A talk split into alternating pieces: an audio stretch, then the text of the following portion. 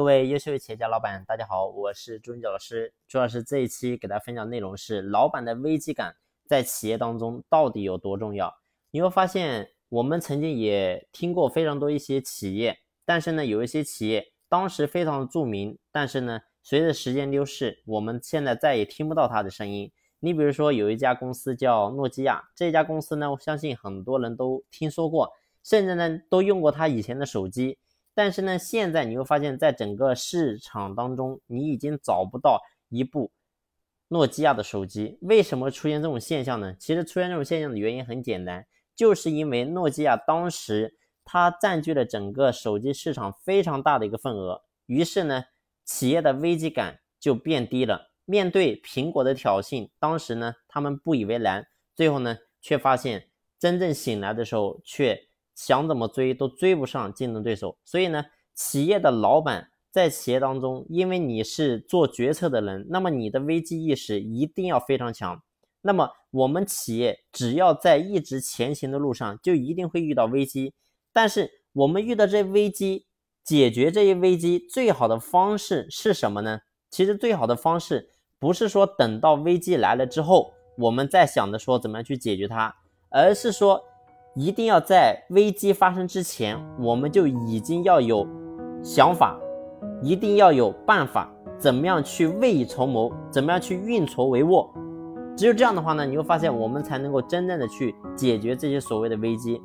而怎么样能够建立起这个危机意识，对企业发展方向，对这些东西能够做出正确决策，这些都是靠什么？必须要靠咱们老板你自己要有一个非常。严重的危机意识，所以对我们一个决策者，对于我们作为企业的老板来讲，建立并保持一定的危机感，才是我们企业当中最大的安全感和保护伞。正所谓危机当中求生存。可是呢，你会发现在现实的生活当中，有很多的老板追求稳定，追求安全感。你要知道，你想要稳定的前提是什么？稳定的前提。就是你必须要有危机感，但是呢，你会发现有很多老板认为啊，我现在我的企业赚钱了，那我的企业已经稳定了。也有很多人认为，哎，我家的员工也很稳定，啊，他不会再离开了。甚至呢，有的人可能经营的时间比较久，然后呢，有一些长期的客户，然后企业的利润有保障了，他就觉得，哎，我的企业还可以了，不需要再去改革，不需要再去动了。但是呢，这一切都是你以为想当然呢。其实你会发现，我们每个人都是想着说，哎，企业最好就是说，我不用任何的操心，不用任何去动，然后呢，它能够一直给我带来盈利。但是呢，你会发现，只要你有这种想法，其实你是会对整个企业带来致命的伤害。我说，这个社会，这个世界上没有真正高枕无忧的老板。高枕无忧只会让你的企业在睡梦当中沉浸在伤害当中，所以记住，没有永恒不变的东西，只有什么？只有能够适应整个时代发展的企业啊，叫适者生存。所以，老板必须要想方设法，不断的去升级自己，这是唯一的出路。那危机感怎么样去建立和保持呢？其实危机感来自于几个方面，第一个呢。你想要有危机感，第一个就是一定要给自己制造困难。人没有危机感的表现就是安逸，安逸呢就是来自于说当下的一切太容易了，啊，我得到东西太容易了。那么在这个时候，你必须要给自己制造一些困难，设定一些新的目标，而克服困难的方式就是保持危机感的过程，每天都要尝试新的东西。你会发现这样的人生呢才更加有意义。所以这是。第一点就是一定要想方设法给自己制造点困难。那当你有困难的时候，你会发现你就心里会升起所谓的危机感，这是第一个。第二个是呢，就是说危机感来自于什么？来自于恐惧。你一定要有这个恐惧之心，你要害怕企业没有办法长久，你要害怕优秀的员工离职，你要害怕产品没有办法满足市场的需求。当你心里有这些恐惧的时候，你会发现你就会有行动的驱动力。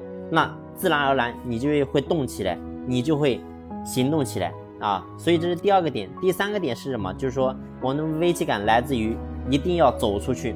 你会发现，很多人是活在自己的世界，你比如说，像我们中国的古代啊，在整个大清王朝那个时候呢，还没有八国联军侵华之前，我们总认为我们是整个世界上最强大的国家。